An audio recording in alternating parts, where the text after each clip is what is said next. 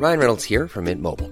With the price of just about everything going up during inflation, we thought we'd bring our prices down. So to help us, we brought in a reverse auctioneer, which is apparently a thing. Mint Mobile unlimited premium wireless. Ready to get 30, 30, bit to get 30, bit to get 20, 20, 20, bit to get 20, 20, bit to get 15, 15, 15, 15 just 15 bucks a month. So, Give it a try at mintmobile.com slash switch. $45 upfront for three months plus taxes and fees. Promo for new customers for limited time. Unlimited more than 40 gigabytes per month. Slows. Full terms at mintmobile.com.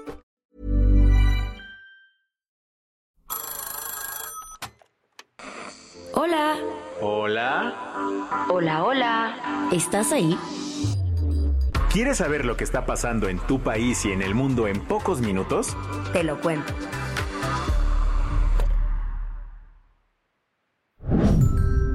Hoy es martes 16 de enero de 2024 y estas son las principales noticias del día. Te lo cuento.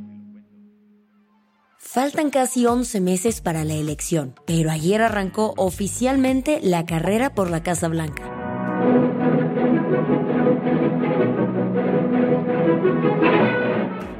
No cabe duda, 2024 será un año mega electoral. 75 países del mundo tendrán elecciones. Sin embargo, una de las que más mirada se llevará será la presidencial de Estados Unidos. La carrera para ver quién gana el próximo martes 5 de noviembre ya comenzó. Y lo hizo en Iowa. El pequeño estado, uno de los más conservadores del país, tuvo ayer sus caucus. ¿Sus cocos? No, sus caucus. Para entender bien este contexto, tenemos que darte un breve recap del sistema electoral estadounidense. En Estados Unidos, los candidatos presidenciales se eligen en convenciones que tanto el Partido Republicano como el Demócrata realizan. A estos magnos eventos asisten delegados quienes deben votar por su gallo. El número de delegados que llevará cada precandidato dependerá de cómo les vayan las primarias. En el país hay dos modalidades para esta fase. Por un lado están las primarias, donde la gente vota directamente por el precandidato que más les gusta. Mientras que los caucus funcionan como asambleas en las que la gente se reúne y decide. Eso pasó ayer en Iowa para los republicanos. Ahora, otro punto importante. Para recibir la nominación republicana, un candidato necesita al menos 1.234 votos de los delegados en la convención. ¿Y cuántos se repartieron ayer? Solamente 40. Pero no te vayas con la finta. La importancia de Iowa radica en ser la primera parada en la contienda. Un poco sirve para ir midiendo cómo estarán los apoyos en cada uno de los estados. Ok, ok, eso está claro, pero ¿cómo quedaron los resultados ayer? A pesar del frío intenso con temperatura récord de hasta menos 32 grados bajo cero, miles de personas salieron a participar en los caucus. Las encuestas no se equivocaron y el ganador de la noche fue Donald Trump. Aunque los números se seguían moviendo al cierre de esta edición, el expresidente se llevó el primer lugar con cerca del 50% de los votos. El segundo lugar estaba disputadísimo entre Nikki Haley, la ex embajadora ante Naciones Unidas y exgobernadora de Carolina del Sur, y el gobernador de Florida, Ron DeSantis. ¿Y ahora? La carrera republicana sigue. Y la siguiente parada es en las primarias de New Hampshire, el próximo martes 23 de enero. ¿Qué más hay? Ante la violencia trans que se ha disparado en México este 2024, muchas mujeres salieron a protestar a las puertas de Palacio Nacional. ¿Hasta cuándo van a parar los y los crímenes contra las personas trans? El caso que detonó esta manifestación fue el asesinato de la activista trans Samantha Fonseca. La aspirante al Senado por Morena fue asesinada este domingo que acaba de pasar en la colonia Santiago Tepalcatlalpan, Ciudad de México. Según la Secretaría de Seguridad Ciudadana, Samantha salió de visitar a alguien en el reclusorio preventivo Varonil Sur cuando fue atacada a balazos en el coche en el que viajaba. La fiscalía abrió una carpeta de investigación bajo el protocolo de feminicidio. La muerte de Samantha no es un caso aislado. En los primeros 15 días de 2024, al menos cuatro mujeres trans han sido asesinadas en México y varias más fueron agredidas físicamente. Una de ellas es la influencer Paola Suárez, la integrante de Las Perdidas y amiga de Wendy Guevara, fue hospitalizada el miércoles pasado después de que su pareja la golpeara brutalmente. Horas después, la ganadora de la Casa de los Famosos reveló a través de un video que pero no quisimos decir nada por respeto a ella hasta que ella lo dijera.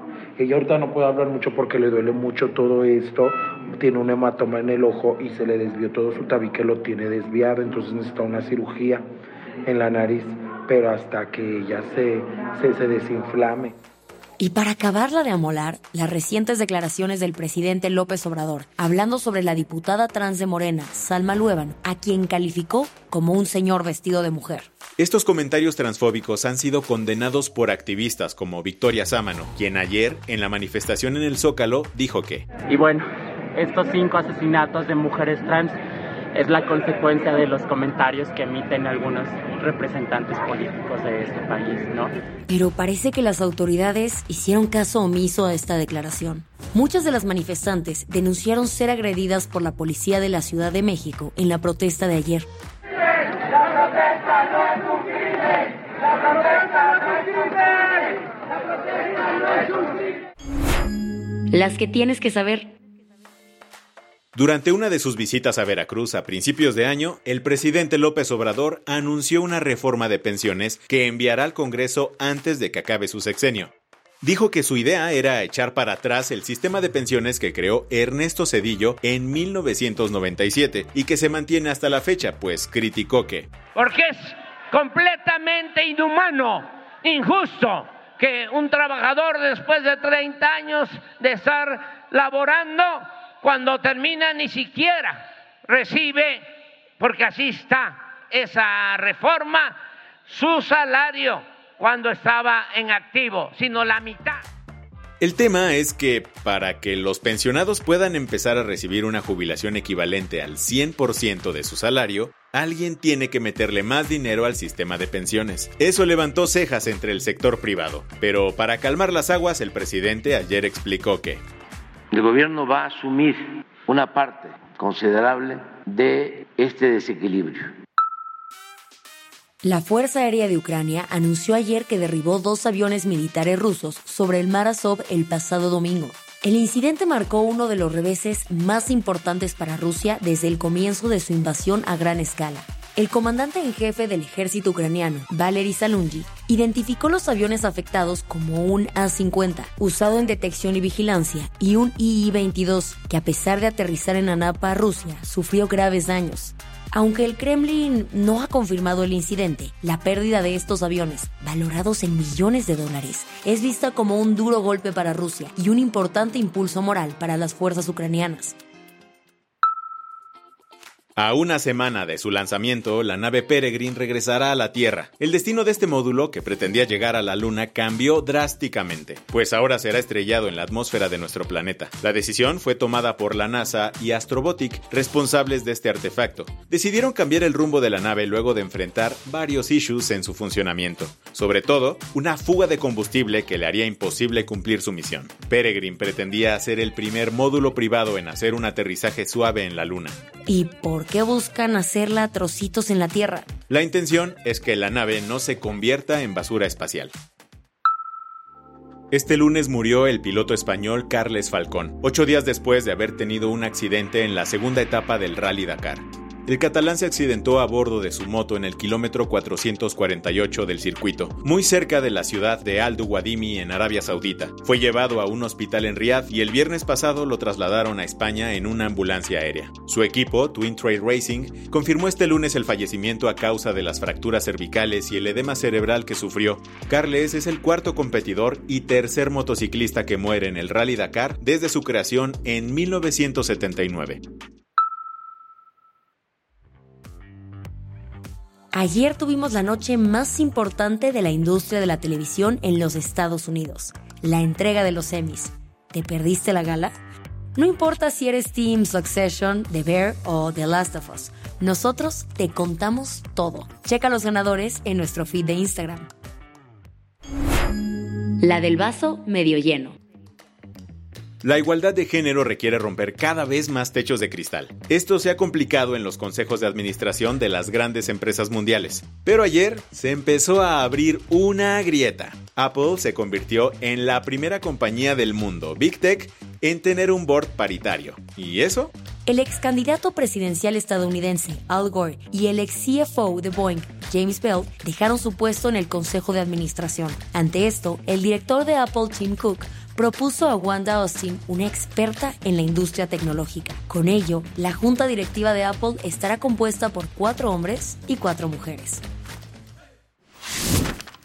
Con esto cerramos las noticias más importantes del día. Yo soy Baltasar Tercero. Y yo soy Isabel Suárez. Gracias por acompañarnos hoy en Te lo cuento. Nos escuchamos mañana con tu nuevo Shot de Noticias. Chao.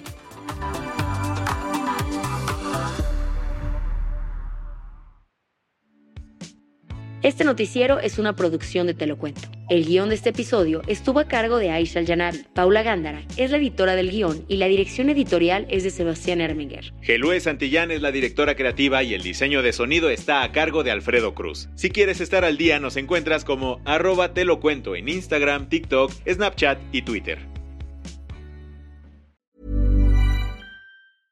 Hey, folks, I'm Mark Marin from the WTF Podcast, and this episode is brought to you by Kleenex Ultra Soft Tissues, your ally to help tackle your allergy symptoms this season. I love the change of seasons, but nobody loves pollen and all those other things floating in the air that make you sneeze during this nice weather. Kleenex Ultra Soft Tissues are hypoallergenic and allergist approved, so fight back against watery eyes and runny noses without worrying about irritating your skin. For this allergy season, grab Kleenex and face allergies head on.